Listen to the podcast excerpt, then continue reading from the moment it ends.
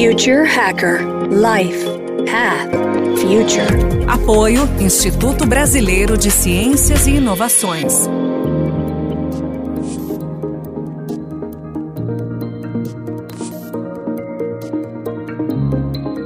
Olá pessoal, bem-vindo ao Future Hacker. Estamos aqui no segundo bloco do papo com Silvio Rocha. Silvio, você acredita que daqui a 20 anos 30 anos, vão existir empresas do tamanho de grandes multinacionais como a gente vê hoje? Eu acredito.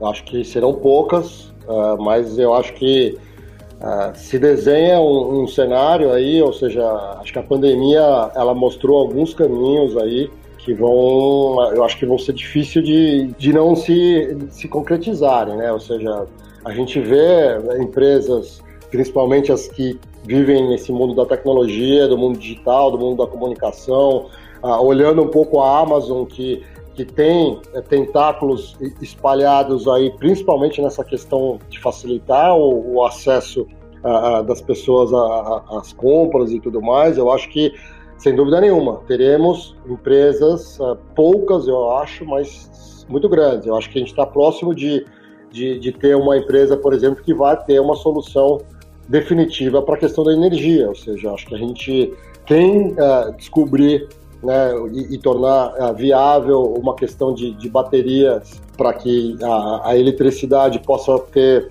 uh, ser estocada né, de maneira mais eficiente do que a gente tem hoje, eu acho que já vai se tornar uma empresa top 10 assim em questão de poucos anos. Acho que existe muito investimento sendo feito nisso e as, e as baterias hoje, elas têm praticamente a mesma tecnologia dos últimos 50 anos.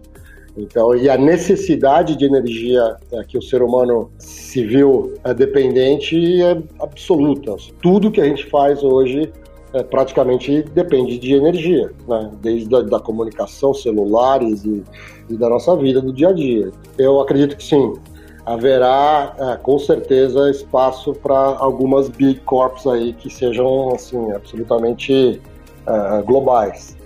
Perfeito. E na paralela, você acredita que o blockchain pode também entrar nesse mercado corporativo? Eu acho que o blockchain ele, ele já, já é uma realidade né, para alguns mercados e tenho certeza que ele vai trazer uma eficiência e uma, e uma credibilidade para os processos que hoje não existem simplesmente. O blockchain acho que não vai ser uma empresa de blockchain, vai ser talvez um, um dos sangues que vai correr por, por todos esse sistema, entendeu? Mas ele vai definitivamente ser um, um grande certificador de origem das mercadorias, da, dos serviços, ele vai conseguir atestar uh, uma, uma série de coisas que a gente até hoje vive uh, de alguma forma talvez a gente esteja vivendo aí uma, uma primeira grande crise, explosão exponencial da comunicação uh, via celular, né? E, e, celular aí eu digo não só do, do falado, né? Das mídias sociais, das redes sociais, ou seja, imagine um blockchain que pudesse eliminar totalmente a questão do fake news. O blockchain ele já é uma realidade para mercadorias, para serviços, né? Uh, digamos que, que são mais tangíveis, mas assim, eu acho uh, que a gente está aí num, num caminho uh, que a gente só vai ver crescer e, e, essa demanda por para você ter um ambiente mais seguro de, de transação, de, de, de, saber o que você está consumindo, de você privilegiar quem está investindo né, nesse tipo de, de, de, escolha de, materiais menos impactantes, que você uh, consiga hackear, uh, traquear por exemplo, os resíduos e saber quem que jogou, quem que é o dono daquele, daquela garrafa que está boiando. Tenho certeza que isso vai ser revolucionário daqui para frente.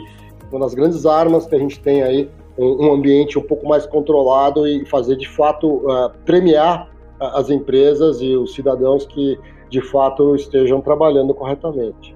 Perfeito. Vou pegar um gancho agora, um pouco da tua história aí do mercado financeiro e entrando exatamente nesse mercado. Você acha que essa parte da, das criptomoedas, hoje exatamente existem né, criptomoedas que estão focadas em empresas com, né, na parte de sustentabilidade, etc. Tem a Sandra né, tem umas empresas aí. Você acha que isso é uma, é uma grande tendência, quer dizer, né, de você também criar um mercado formal, descentralizado de, de criptomoedas em cima de empresas que estejam engajadas na parte né, de sustentabilidade, de tudo que a gente está falando agora aqui? Eu diria para você o seguinte, não sei afirmar uh, se a criptomoeda ela, ela vai ser o caminho, mas eu não tenho a menor dúvida que pelo nível dos compromissos que as grandes empresas estão assumindo do ponto de vista de zerar, de ficar carbon neutral em 2030 e várias empresas, como a gente já discutia anteriormente, globais, ou seja, é Unilever, é Nestlé, é Microsoft, é Apple, ou seja, são empresas que atuam em vários segmentos econômicos, ou seja, essa conta não vai fechar. A gente vai ter a necessidade de que essas empresas, óbvio, tomem as, as atitudes e façam os investimentos corretos, né, do que precisa ser feito do novo, mas você tem um passivo monumental que ele não vira, ele não desaparece por vontade, por decreto. Eu acho que você criar um, um mecanismo, seja ele como você queira chamar, no passado foi a questão do crédito de carbono, que foi é, muito usado por um tempo, depois caiu praticamente no desuso e agora de novo retoma um pouco sua atividade esse mercado, ou seja, criar um mecanismo que as empresas poluidoras ou que não consigam de fato zerarem os seus uh, objetivos, as suas metas perante o seu mercado, o seu investidor, uh, o seu consumidor, dentro de um prazo que ela foi estipulado, ela vai lá e, e compra esses créditos e compra essas moedas que aí sim elas uh, garantem que esse recurso que está sendo uh, destinado uh, chegue a projetos que de fato vão proteger florestas, vão investir em soluções verdes, vão defender práticas uh, sustentáveis e por aí vai, entendeu? Então acho que não tenho dúvida que isso vai ser um mercado absolutamente revolucionário e, vai crescer de uma maneira absurda. É só você ver nos jornais aqui do Brasil, para não falar dos mercados de fundos lá fora que já estão bastante mais desenvolvidos. A exemplo da Holanda. A Holanda tem um fundo de investimento, que foi até uma pessoa que, que trabalhou com a gente é, muito próximo no projeto do, do, do documentário Um Presente à Prova de Futuro, que me auxiliou na montagem da pauta de, de entrevistados, né, de especialistas e tal. Ele é um gestor de fundos, ele tem, na verdade, dois fundos. Ele já tem um fundo que está lançado, já está fechado, que é um fundo que investe em empresas, uh, que justamente tem essa característica de estar nessa supply chain, né, nessa, nessa cadeia de valor de commodities pelo mundo todo e que garantem que o cacau que a Nestlé está comprando lá na ponta para fazer o chocolate é um cacau plantado na África com as melhores uh, com os melhores padrões de socioambientais possíveis, entendeu? Então você tem todo um, um cuidado uh, em relação a essa empresa. E esse fundo que eu contava, ele, ele recebe 50% do, do seed money para esse fundo começar a rodar do governo holandês. Ou seja, o governo holandês ele coloca dinheiro num fundo, abre mão de qualquer eh, taxa de retorno de, de, de juros etc e tal, ele só quer que o principal seja garantido para justamente incentivar que esse fundo consiga ter a alavancagem suficiente para poder fazer essas compras. Ou seja, então você imagina o tamanho a que esse mercado pode, pode chegar. Haja visto, por exemplo, esse dinheiro que a, a, a, comunidade europeia agora aprovou um pacote de 750 bilhões de euros para levantar os países da comunidade pós-pandemia, que a obrigatoriedade desse dinheiro é que ele seja aplicado em projetos que tenham N certificações uh, ligadas à sustentabilidade. Não adianta você chegar lá e falar, olha, eu tenho aqui um posto de gasolina e eu pedi aqui dinheiro, agora eu vou remontar a minha estrutura. Não, você não vai receber o dinheiro.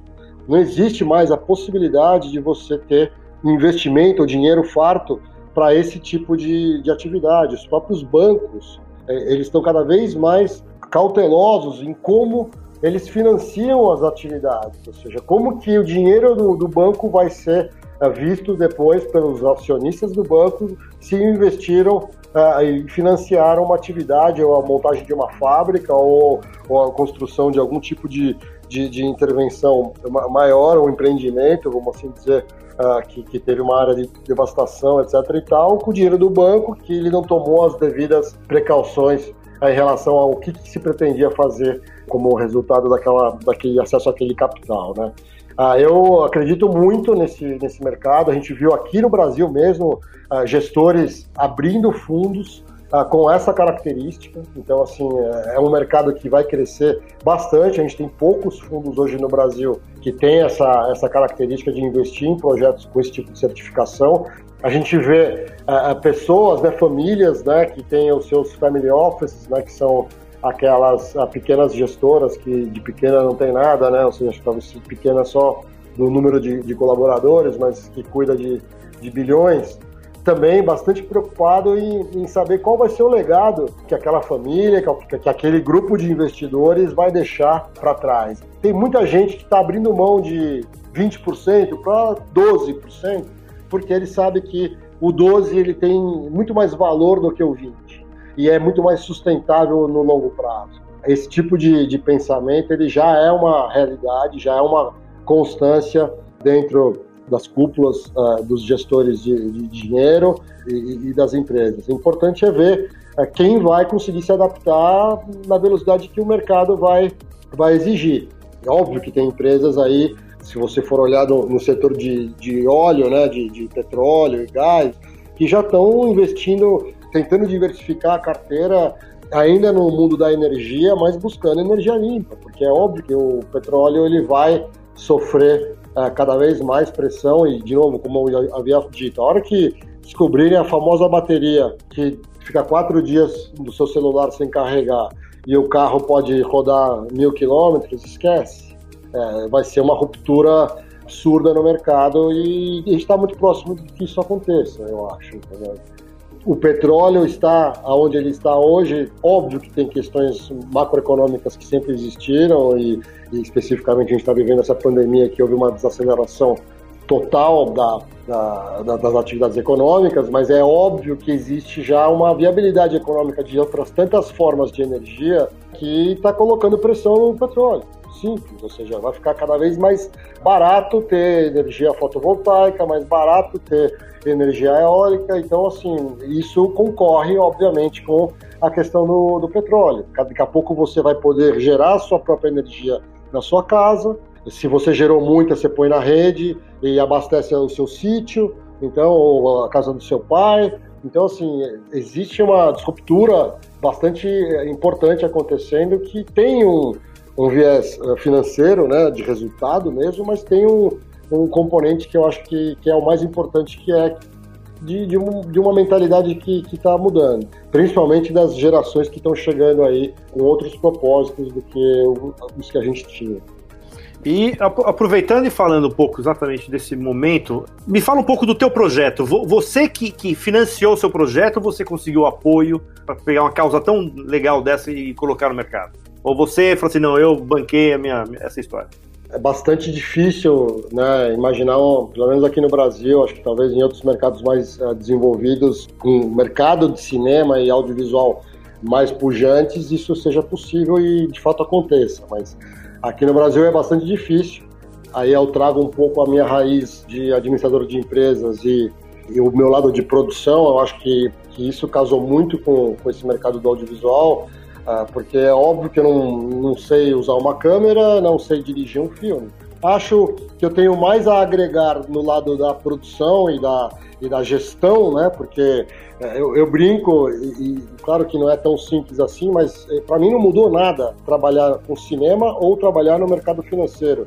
Eu trabalhava num banco que eu tinha 400 colaboradores e precisava entregar um projeto que naquele momento era um, um sistema de de pagamentos straight through process, que processava um milhão de, de operações de bolsa né, naquele dia, pagava câmbio, fechava câmbio, etc e tal. E agora eu estou num, num, num, outro, num outro mundo, num outro segmento, que eu tenho que entregar um projeto que é um filme. O orçamento, o, o prazo, a gestão de pessoas, a gestão de egos, patrocinadores, clientes, ou seja, é a mesma coisa. A experiência que o mundo corporativo me deu, que eu sou muito grato, né? Uso muito no, no mundo do audiovisual, obviamente com as suas adaptações, e é um mundo que não tem o foco, de fato, na produção, principalmente aqui no Brasil. Quando a gente olha o, o mercado americano, por exemplo, o produtor ele tem muito mais reconhecimento do que, por exemplo, o diretor de um filme. Porque todo mundo sabe que é o produtor que organiza a banda e contrata todo mundo e manda embora quem não está fazendo do jeito que ele, que ele imaginou. E aqui no Brasil ainda existe dúvida, entendeu? Por mais que qualquer algum diretor ou um diretor de fotografia assine um contrato da produtora, é, sabendo que quem está sendo contratado é ele, não ao contrário, entendeu? É óbvio que existe toda uma questão de, de, da propriedade intelectual e da criatividade, que é maravilhoso, isso também do lado dele, da, da criação, né? É óbvio que isso precisa ser respeitado e, e, e muito, uh, como se diz, valorizado, mas, assim, de novo, sem o produtor, você não tem nada. Você não tem o dinheiro, você não tem a contratação, você não tem o projeto. Simples assim.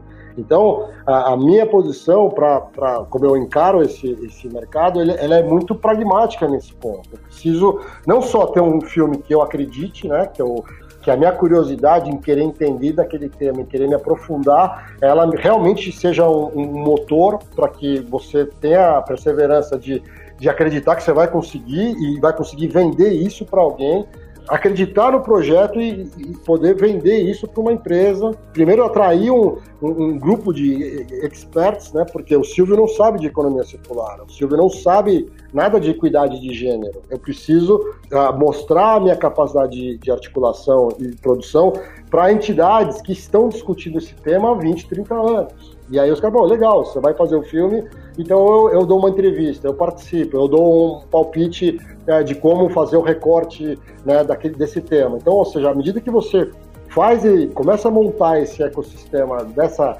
desse grupo de experts, ou seja, no assunto, você ganha é, né, estofo para poder envolver as empresas, ou seja, e trazer as empresas é, que, obviamente, são é, familiares ao tema. De alguma forma, elas abordam esse tema no dia a dia. Não adianta você chegar também e querer vender um, uma ideia de um projeto para uma empresa que, de fato, ela faz exatamente o contrário do que você quer mostrar no filme. Então, fica uma situação até constrangedora. Esse processo é um processo longo, principalmente para mim, que estava chegando há poucos anos no mercado. Agora eu acho que eu estou numa inércia uh, muito mais positiva nesse sentido. Eu acho que eu tenho já a, a entrega dos meus projetos já estão estão aí, né? Estão prontos. Você foi lá e assistiu o filme, né? Uh, e ele tem um, um poder, uh, na minha opinião, muito interessante, porque é um entretenimento. Você continua fazendo filme, cinema, uh, né, de televisão ou celular, o que seja, mas é entretenimento. Mas você tem um assunto complexo, né, esmiuçado e contado de uma forma atrativa. Então, eu não faço projetos ou documentários para convertidos, cara. É legal, é óbvio que vou, os caras vão gostar de ver um filme de economia circular, mas eu quero aumentar essa roda de discussão. Eu quero poder é, trazer os descrentes ou os desavisados, entendeu? Essa é, é, é o desafio. É, falar com, com a turminha né, dos que já conheceram e já sabem o assunto é simples, é fácil, é uma falsa vitória no certo sentido, entendeu? O legal é você fazer um negócio, e aí talvez você tenha reparado isso no filme, dando aqui um spoiler, a gente trouxe o Lenine para narrar o filme. Por que o Lenine? Porque é um cara que também tem uma trajetória interessante pra caramba do ponto de vista da, dos valores da, das ações que ele já empreendeu uh, no mundo do, principalmente no mundo ambiental, né? E é um cara que é um cara popular de um outro segmento que ele nunca fez uma narração de um filme. Para ele também foi uma experiência completamente fora da casinha. Se o público vai assistir o filme do Lenine, para mim tá ótimo, porque ele vai, de repente, ele vai assistir o filme do Lenine, é, porque ele gosta do Lenine, mas não entende nada de economia circular, nunca ouviu falar do tema, mas de repente, pelo Lenine, ele teve acesso a, a, algum conhecimento, alguma fala, alguma situação do filme que talvez ele consiga, poxa, caiu a ficha. E aí, para mim, talvez seja a, a, o grande, a grande vitória, entendeu? Se você é, faz um documentário é, e faz com que a pessoa saia do filme, né, do, da, da sessão, levando aquela porção de responsabilidade para ele, fala, puta, isso aqui é verdade, isso aqui eu posso fazer, não vai me custar muito e eu vou conseguir através dessa mudança de hábito, passar a ter, gerar menos impacto, a ter menos algum tipo de, de preconceito e por aí vai. O bom documentário é aquele que te faz, pelo menos, você assumir a sua parcela de responsabilidade naquele tema. E aí você consegue com isso né, alguma, alguma transformação que pode ser no longo prazo, mas pode ser também rápida, entendeu? Acho que o cara já pode incorporar aquilo e, e ajudar a cascatear aquilo para mais gente e, e, a gente vê algum, alguma mudança, porque é inegável que, que através do audiovisual consumido hoje em qualquer ponto de ônibus, trem, uh, avião, celular, o que seja, uh, você vai chegar nas pessoas. 80% do conteúdo hoje da banda consumida em celular é vídeo. Então, ou seja, para educação, para entretenimento, para comunicação, é, essa história da pandemia, de novo, a, a videoconferência, ou seja, a possibilidade de você usar o visual, não só o áudio, para se comunicar, ela exponencializou.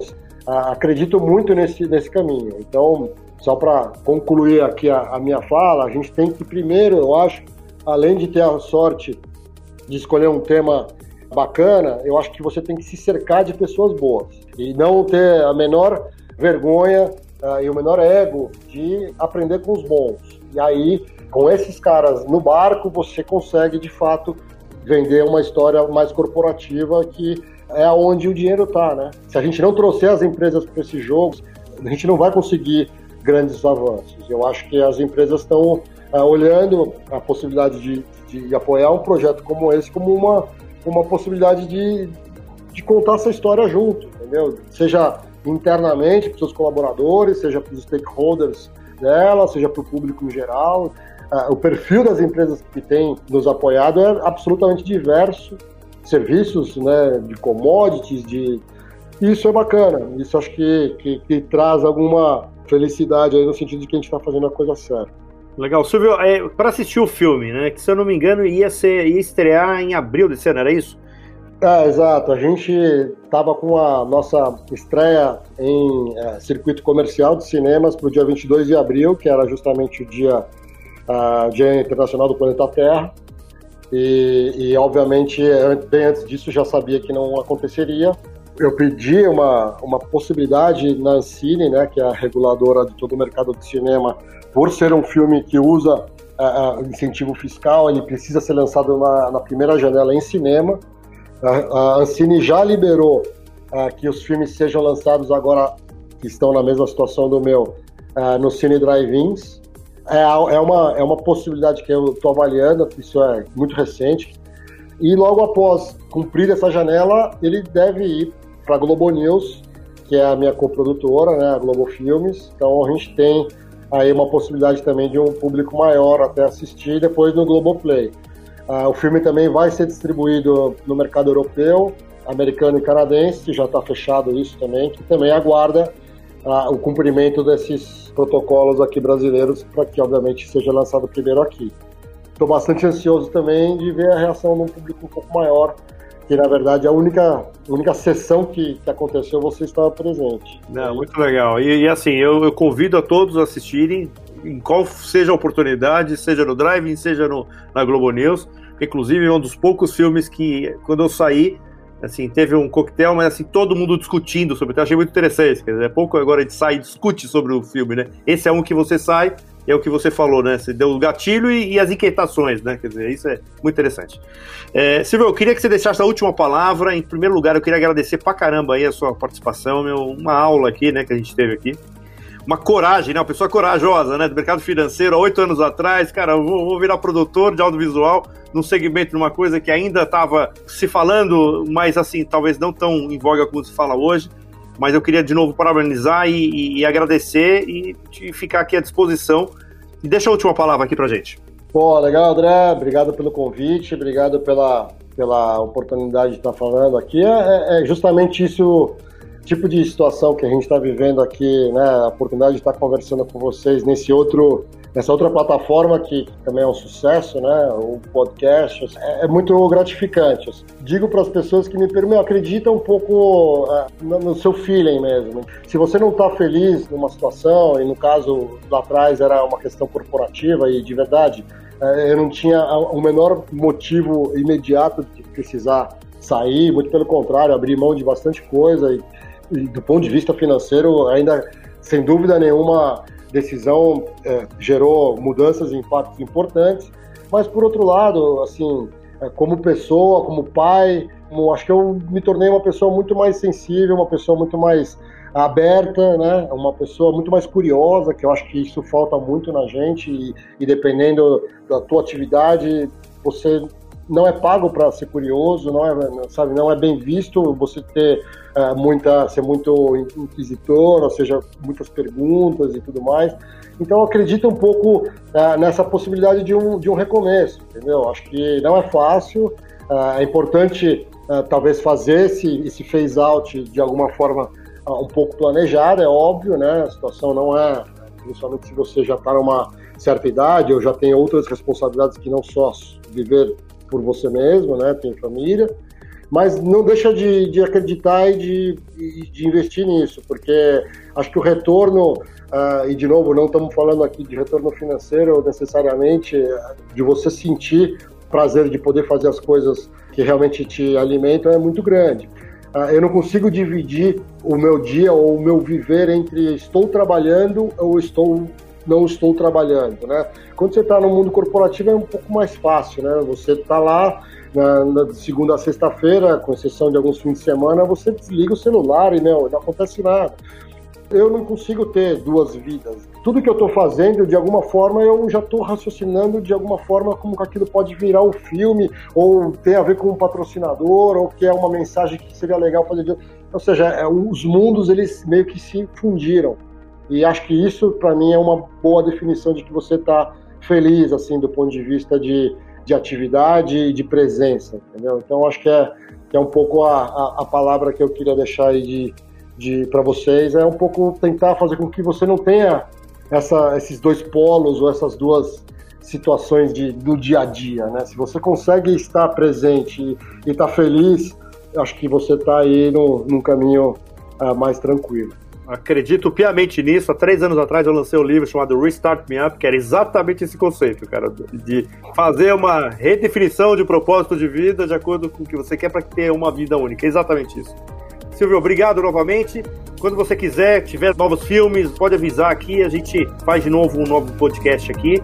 Esse aqui é um projeto que está começando, mas acho que tem um potencial bem legal aí, trazendo gente do mesmo nível que você, gente que tá fazendo, né? Tá, tá transformando e fazendo coisas bem legais aí. Muito obrigado, Silvio. Maravilha, um abraço a todos. Obrigado pela oportunidade. Um abraço. Bom. Future Hacker Life Path Future. Apoio Instituto Brasileiro de Ciências e Inovações.